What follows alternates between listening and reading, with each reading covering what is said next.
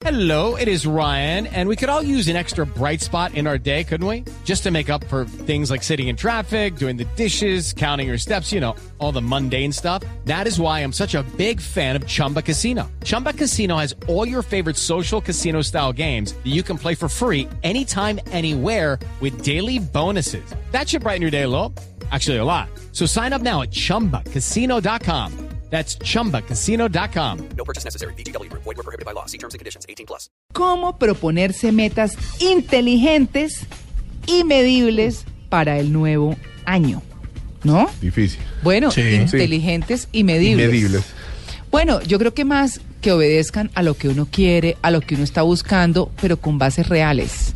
Y no todo al tiempo, ¿cierto? Claro. Primero saber los a las errores. capacidades que uno tenga. Claro, exacto. Exacto. Primero medir los errores que uno tiene. Es que una meta como este año sí me gano el baloto.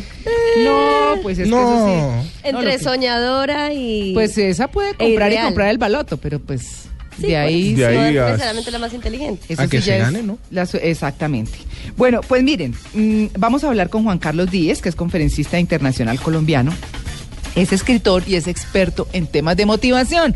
Pues sí, uno tiene que tener un motivo para hacer sus metas, para Alcanzarlas. ver cómo sí, cómo las alcanza. Eh, Juan Carlos, muy buenos días. Eh, muy buenos días a todos los oyentes y a ustedes. Me da mucho gusto saludarlos y un feliz año. Bueno, ¿cómo se propone uno las metas y cómo las mide? ¿Cómo, es decir, ¿cómo las formula y cómo las saca adelante? Bueno, les voy a hacer un pequeño inciso a propósito de Lou Rawls. Aquí tuvimos un cantante panameño eh, que, que a mí me gusta mucho. Yo no sé si ustedes recuerdan, él es de raza negra también, ya fallecido. Bas- eh, Ah, Basilio. Basilio. Basilio. Sí, claro. Basilio. El de cisne cuello muy negro, cisne cuello blanco. Ese mismo, Sí, muy, sí. muy parecidito. Sí, sí, ahora Bueno, lo pongo. bueno, me encanta. Sí, sí, sí. Muchísimas gracias.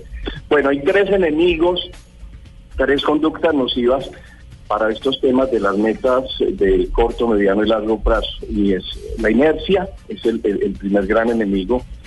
Esa tendencia que tenemos a quedarnos en un solo punto, a, a ofrecernos resistencia a nosotros mismos y no plantearnos retos verdaderamente con decisión y con determinación.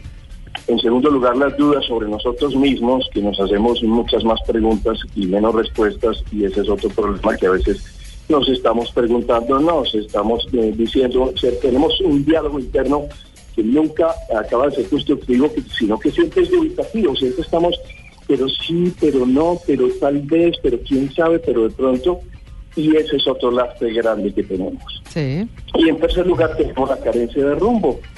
La carencia de rumbo es la, la falta de proyección, el no saber exactamente cuáles son las fortalezas, cuáles son los gustos, cuáles son las necesidades que nos va imponiendo la vida a, cada, a cada etapa, en cada momento, y, y nos negamos a conocer la realidad como es, a distinguir lo que de, de verdad tenemos que hacer, y esa carencia de rumbo, sumado, repito, a ese conjunto de dudas que a cada, a cada rato nos, nos asaltan, más la inercia, pues eh, nos, se nos convierten en los grandes enemigos de las metas. Bueno, ahí están esos tres puntos eh, formulados como, como parte- puntos de partida. Inercia, dudas sobre nosotros mismos y carencia de Sí. rumbo. Eh, eh, carencia, exacto.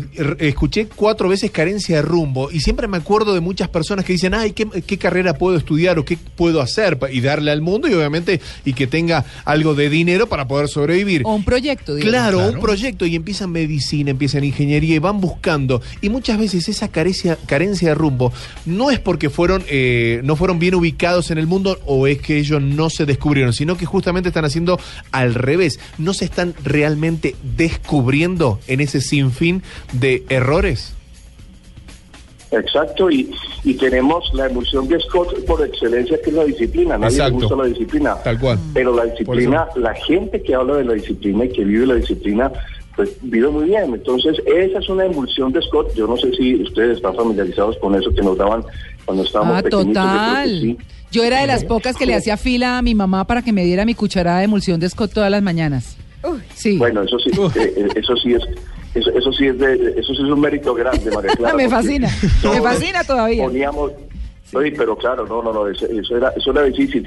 Y resulta que, claro, ahí- tenemos una clave del éxito y una clave de todos los resultados y los logros es que debemos aceptar que la disciplina es impostergable y no la debemos negociar. La gente negocia mucho la disciplina y por eso no les va bien. Claro, es que está, por ejemplo, este año sí hago ejercicio. Sí. Este año hago dieta. También. Este año voy a bajar de peso. Ah.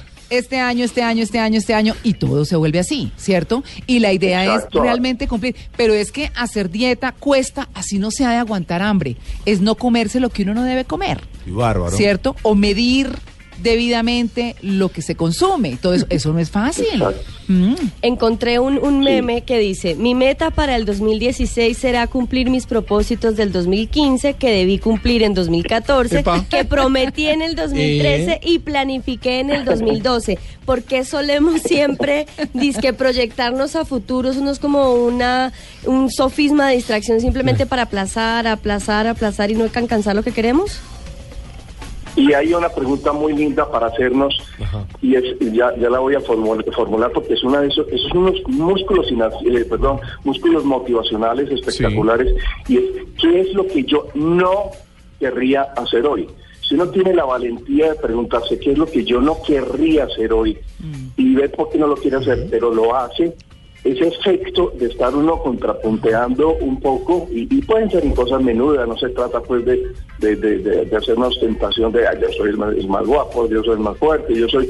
No, eh, eso es contraproducente, pero si uno en pequeños, pequeños detalles, pequeñas metas, se pregunta qué es lo que yo no quiero hacer hoy, y lo hace, y lo hace dos veces por semana, por ejemplo, o tres días de una semana, Sí. eso va creando un, un hábito de, de- hacer las cosas, aunque no sepamos, son de Scott, repito, y es esencial para que las cosas nos salgan bien. Hay, hay una frase en un- Sí. hay un fra- una frase en el tango que dice tantos kilómetros por recorrer y tan pocos abriles que me quedan.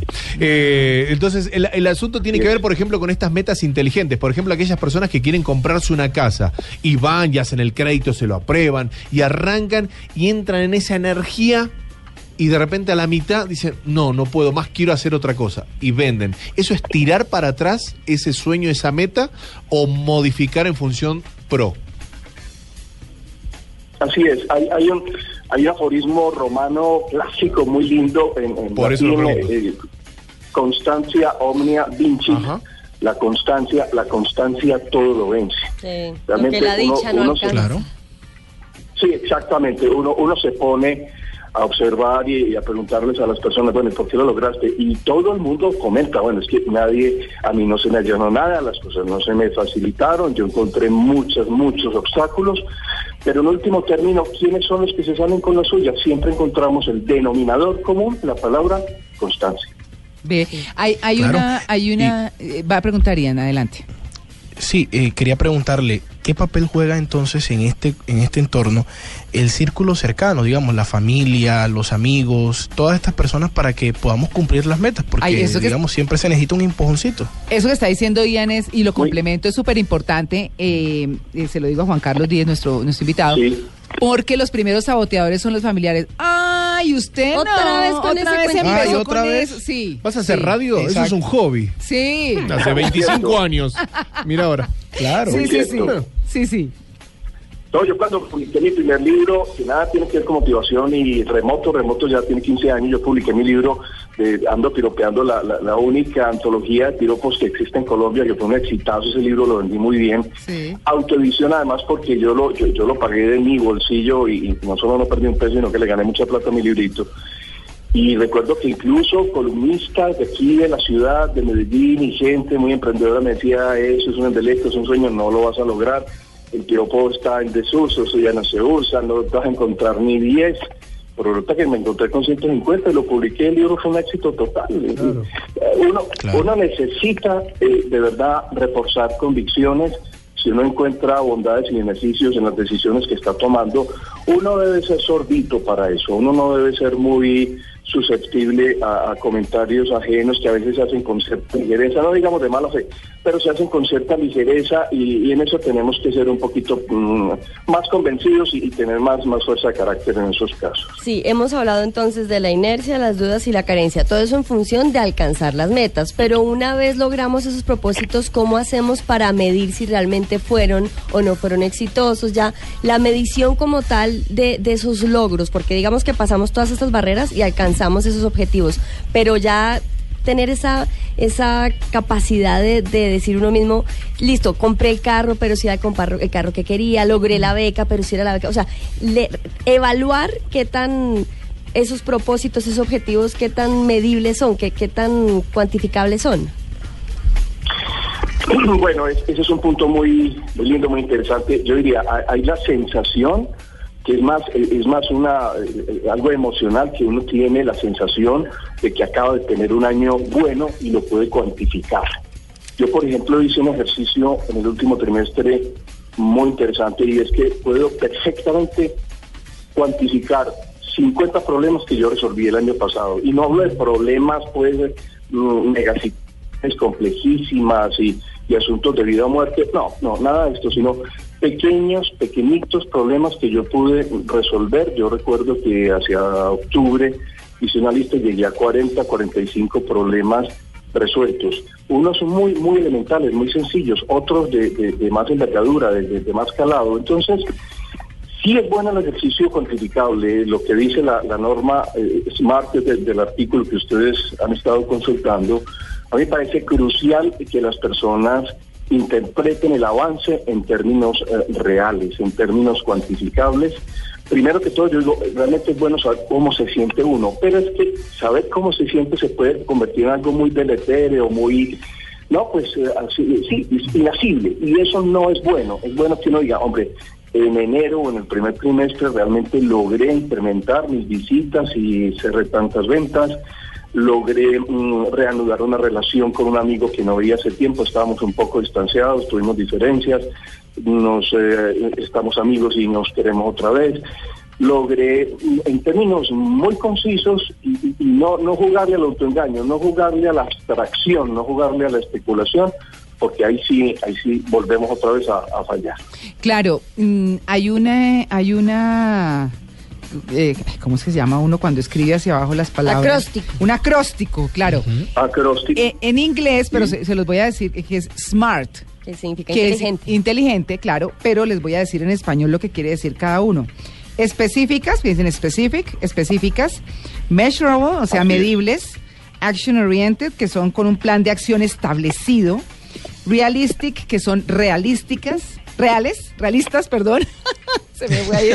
Realis- realistas sí, y timely que son temporalmente viables. Las es que, metas. claro, las metas. Es que eh, eh, muchas veces nos ponemos unos puntos altos, que eso está bien, pero hay que orientarlos inteligentemente para el plazo debido. Las cosas Claro. y los colombianos somos muy dados a que todo tiene que ser ya y bien. O sea, en, en este instante las cosas tienen que darse ya y fácil y rápido y las cosas Y no poco a poco. son así. ¿Cortoplacistas? Exacto. Cortoplacistas, exacto.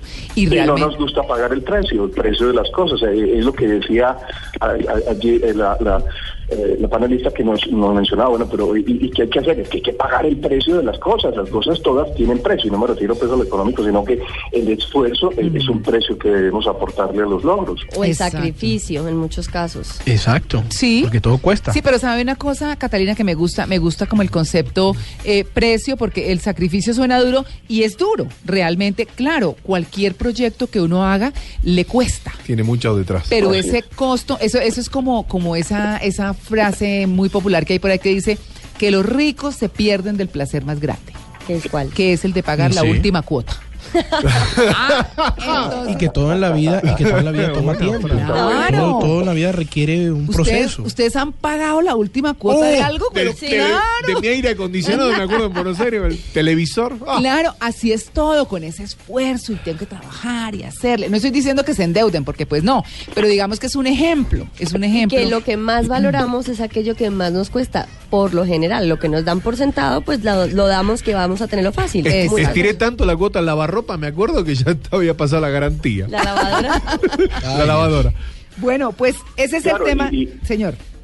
Y, no, y aquello de, de- de lo que nada eh, nos cuesta, pues volvámoslo fiesta. Sí. Mucha gente cree, sigue creyendo en el facilismo como fórmula de vida y realmente las personas más felices son las que han encontrado que las cosas son adversas y complicadas, más satisfacción, son más felices que las personas que todo lo han tenido. Claro, exactamente. Exactamente. Pues ahí está el tema, eh, cómo proponerse metas inteligentes y medibles para este año que está comenzando.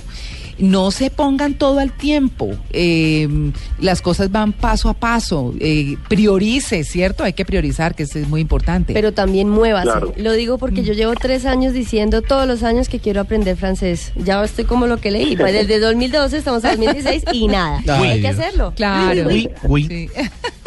bueno, pues Juan Carlos, muchas gracias por su atención con el Blue Jeans de Blue Radio. Me place escucharlos, muy interesante toda esta, esta temática. Por aquí tienen un servidor les eh, renuevo mis deseos de un año muy feliz, lleno de logros y satisfactor- eh, satisfacciones. Que estén muy bien, hasta luego.